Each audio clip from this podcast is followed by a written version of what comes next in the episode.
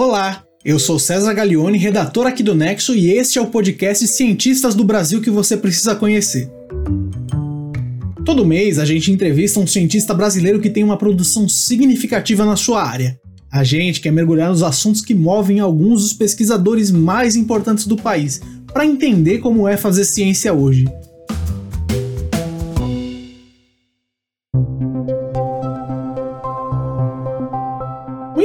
Nojo ou medo de insetos, mas a verdade é que eles são uma parte importantíssima do meio ambiente, e sem muitos deles, a vida na Terra seria impossível ou improvável. Os insetos são objeto de estudo da nossa entrevistada de hoje. Ela é a zoóloga Marlúcia Martins. A Marlúcia é formada em Biologia pela Universidade Federal do Rio de Janeiro, tem mestrado em Ecologia pelo Instituto Nacional de Pesquisas da Amazônia e doutorado na mesma área pela Universidade Estadual de Campinas, a Unicamp. Ela também fez pós-doutorado em Ecologia pela Universidade de Leeds, na Inglaterra. Atualmente, a Marlúcia trabalha como pesquisadora titular no Museu Emílio Gold, no Pará. Ela está conversando com a gente da casa dela em Belém do Pará, por isso você pode ouvir alguns ruídos de fundo. Marlúcia, como que você explica a sua área de pesquisa para quem não tem a menor ideia do que você faz? Bom, eu digo que eu sou pesquisadora de biodiversidade. Acho que quando a gente fala em biodiversidade, hoje as pessoas têm uma noção um pouco mais ampla.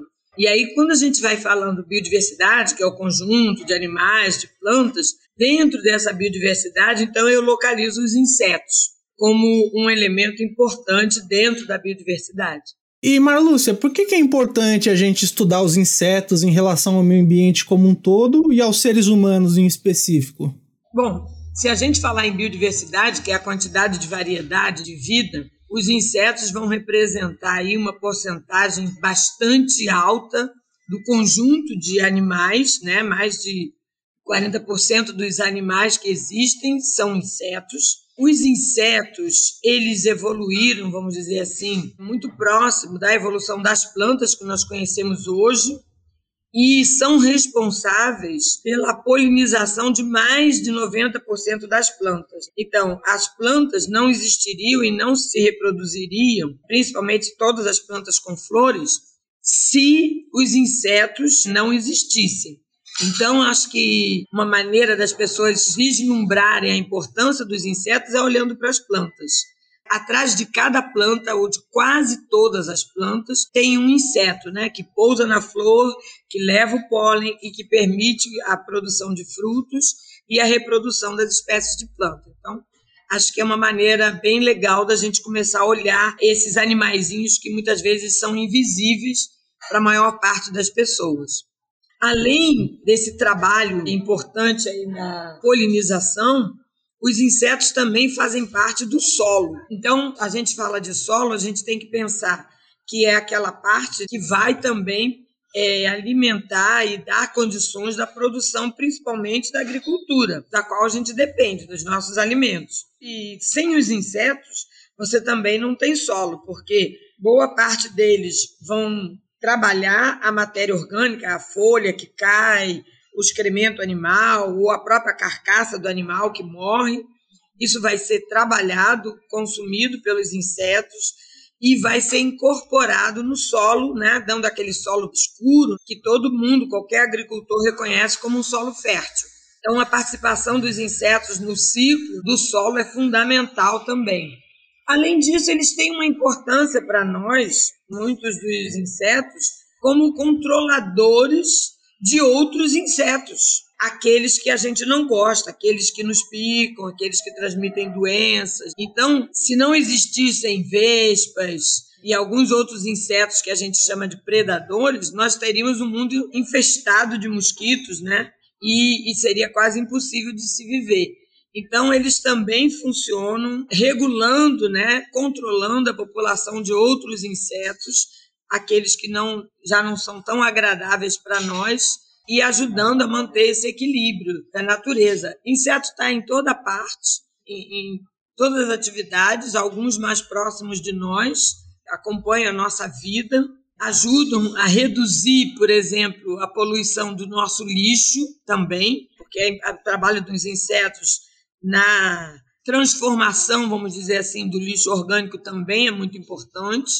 No próprio tratamento dos cadáveres, né?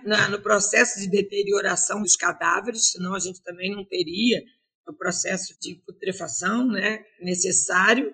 Enfim, eles nos acompanham na nossa vida, no nosso cotidiano, no nosso dia a dia, ajudam a manter as florestas, eh, os campos, os pântanos, as áreas verdes que a gente também precisa. Não tem como é, separar a nossa vida da vida dos insetos. Marlúcia, eu vou, antes de seguir aqui onde eu estava, tem uma pergunta que a internet, ela nas redes sociais, elas se fazem muito. Eu vou fazer aqui para você. O pernilongo, o pernilongo ele tem alguma função ou ele só é chato mesmo? é, ele é chato, mas ele tem uma função sim, eles têm uma função importante, porque os insetos, de um modo geral, eles são um alimento importante para outros grupos, né? Eles fazem parte de uma cadeia alimentar. Então, muitos organismos, lagartos, sapos, aves, macacos, dependem de insetos para sua alimentação para compor a nutrição dos seus alimentos. Então, eles acabam sendo, sim, essenciais ao ciclo biológico, né? a sustentação de outros grupos animais que têm muito interesse para nós. Além disso, acho que é importante a gente falar. Os pernilongos, os insetos que incomodam, dentro de um conjunto, eles são poucos. A maior parte dos, dos insetos, mesmo esses que são hematófagos, eles não vão atingir ao homem, eles não fazem parte do ciclo de vetores do homem. Então, eles estão circulando na natureza entre outros grupos animais e muitas vezes também vão ter importância né, nesse, nesse processo, tanto de nutrição dos animais, como muitas vezes também controladores de outros insetos e de outros animais. Então, o ciclo da natureza ele se autocompensa, né? Com benefícios mútuos e também um pouquinho de sacrifícios mútuos.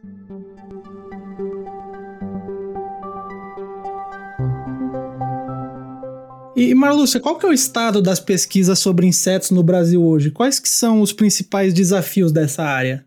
Olha, nós hoje, não no Brasil, mas no mundo inteiro, estamos enfrentando um desafio seríssimo que é a redução drástica da abundância e, muito provavelmente, da diversidade de insetos. A situação é tão dramática que a nossa percepção hoje ela é muito parcial, justamente por causa do fato de que os insetos, eles, como eu te falei, eles estão em toda parte, ocupam todos os ambientes possíveis e imagináveis e são milhares, milhares não, milhões de espécies. Nós, humanos, ainda não conseguimos catalogar o que existe de insetos na natureza ao longo do mundo inteiro, muito menos nas nossas regiões brasileiras e tampouco amazônicas. Mas algumas pesquisas que têm sido feitas com acompanhamento de grupos de insetos têm mostrado uma redução drástica no número de insetos. Apesar deles serem seres, vamos botar entre aspas, invisíveis, né? não tão facilmente localizados por nós, eles têm uma importância muito grande na manutenção de todos os ecossistemas da Terra. Eu esqueci de mencionar, porque eu, eu tenho um viés para o terrestre, mas tem muitos insetos que são aquáticos, alimentam peixes e fazem parte dessa cadeia de reciclagem de materiais dentro dos ambientes aquáticos. A ausência desses organismos, de um modo geral, em todos os ambientes, pode levar a uma redução drástica de todas essas funções ecossistêmicas que os insetos estão envolvidos. Nós ainda não conseguimos mensurar o tamanho do desastre que se aproxima com essa redução drástica do número de insetos. Existem algumas pesquisas que estão sendo feitas, mas elas ainda não são conclusivas.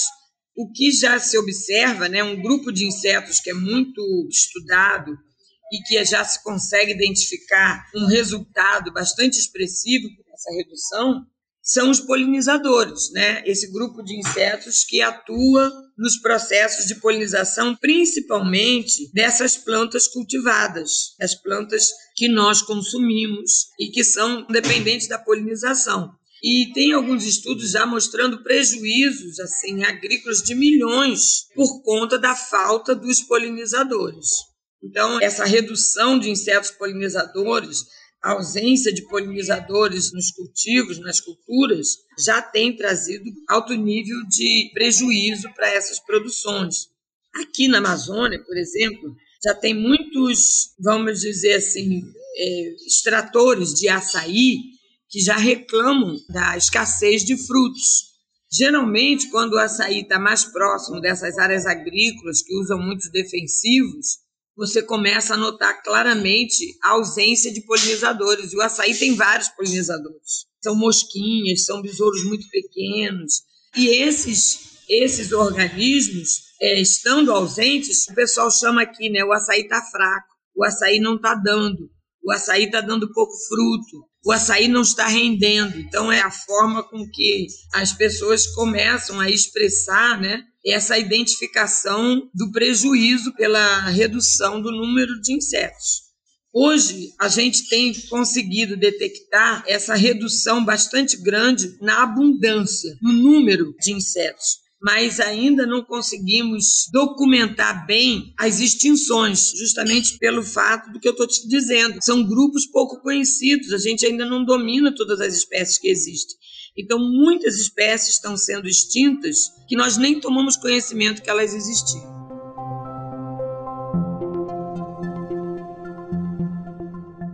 Malúcia, agora eu quero entrar um pouco mais no seu trabalho específico. O seu mestrado e o doutorado foram sobre as drosófilas, né, que a gente conhece popularmente como mosca da fruta. O que, que te levou a querer estudar elas? Olha, eu já vou te responder assim. Minha área de interesse, para além do organismo, né, dos insetos, ela é ecologia. E a ecologia, ela quer entender como os organismos estabelecem, né, no seu ambiente e principalmente como é que eles se relacionam entre si para estabelecer essa diversidade tão grande que a gente reconhece.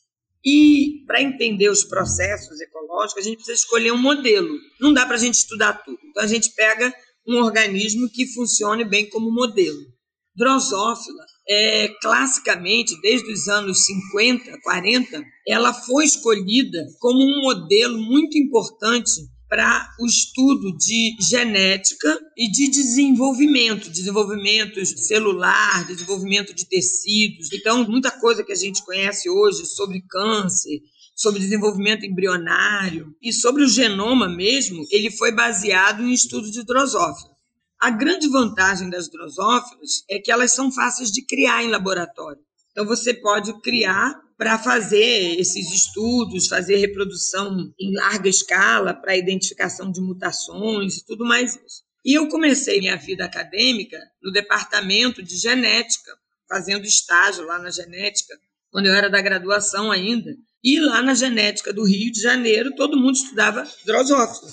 Só que eu sempre me interessei por ecologia. Então, eu tinha já essa, esse convívio com a drosófila, conhecia a drosófila como um modelo genético interessante, e eu fiquei me perguntando se ela também não poderia ser um modelo ecológico. E eu então resolvi é, sair do laboratório, sair dos muros do laboratório, dos grupos experimentais de laboratório, para um grupo que eu pudesse experimentar também, mas na natureza. Então, eu me dediquei a entender um pouco como as drosófilas interagiam entre si, as várias espécies, e como elas conviviam, né? como elas conseguiam conviver, várias espécies usando os mesmos recursos.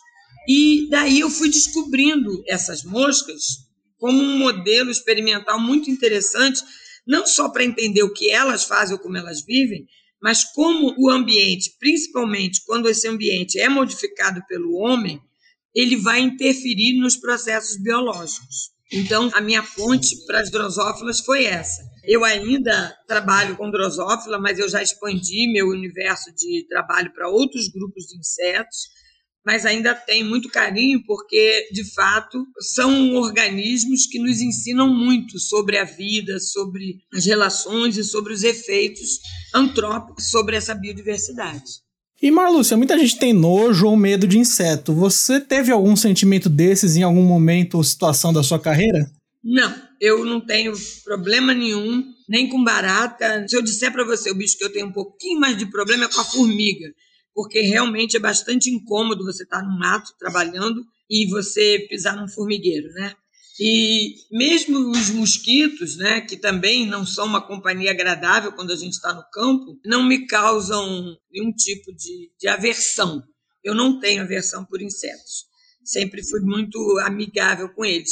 E são organismos que, na verdade, as pessoas não veem, porque eles são muito pequenos, mas eles são muito lindos. Eles têm formas, cores, estruturas interessantíssimas, assim, são obras de arte da natureza. Então, realmente, os insetos, tirando o preconceito, e aí eu vou dizer para você o seguinte: os cineastas têm muita culpa disso, né? Porque toda vez que eles querem colocar um monstro ou uma figura assim assustadora num filme, eles, eles usam a morfologia dos insetos, né?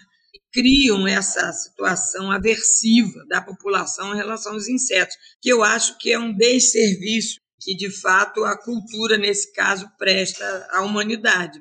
Mais de 95% dos insetos só beneficiam a humanidade. E você tem meia dúzia, quantidade muito pequena, daqueles que, de fato, causam incômodo e alguns com uma quantidade muito menor que pode causar de fato problemas um pouco mais sérios em termos de doença e até de levar à morte, mas é infimamente pequeno em relação à quantidade de, de insetos. Então eu isso é uma coisa que me entristece muito, né? Toda vez eu seleciono quando um filme é de monstro, filme de terror, já bota uma cara de inseto, eu troco de canal.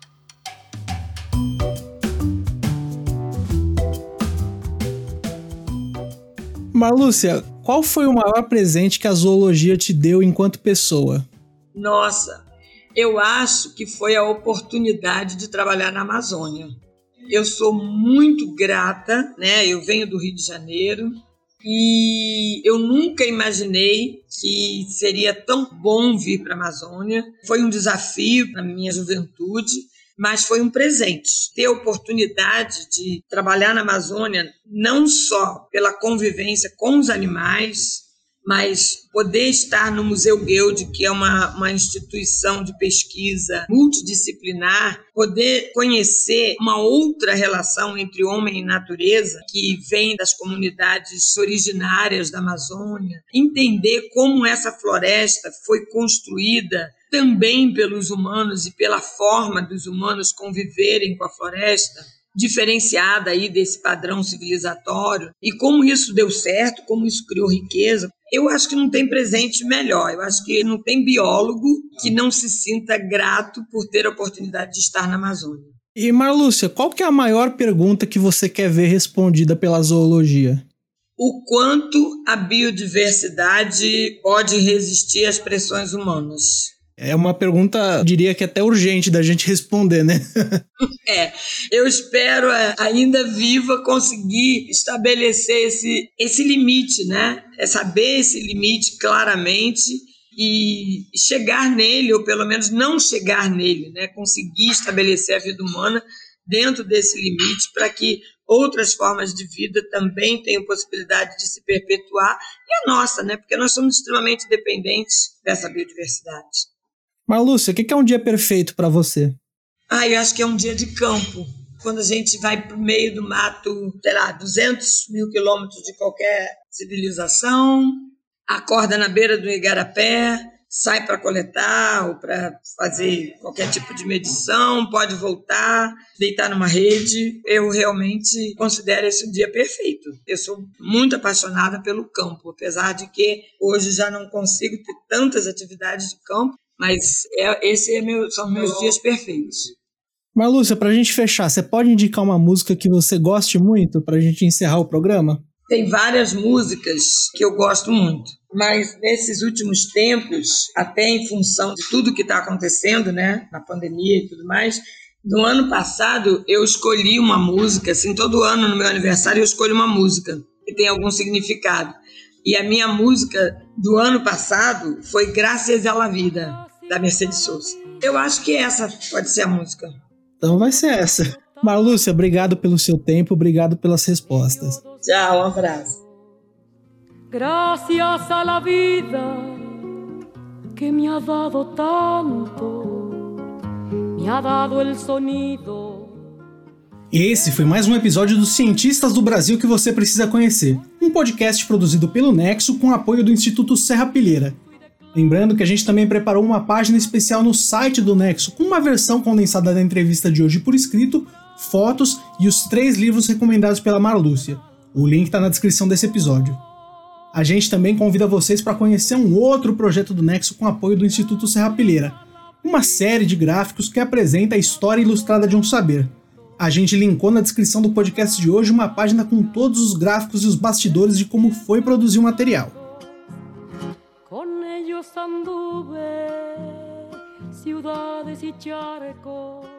Este podcast teve roteiro de César Gaglione, produção de Letícia Arcoverde e edição de áudio de Roberto Soares. A música de encerramento é Graças à La Vida, da Mercedes Souza. Até a próxima! Gracias a la vida. que me ha dado tanto, me ha dado la risa y me ha dado el llanto, así yo distingo dicha de quebranto.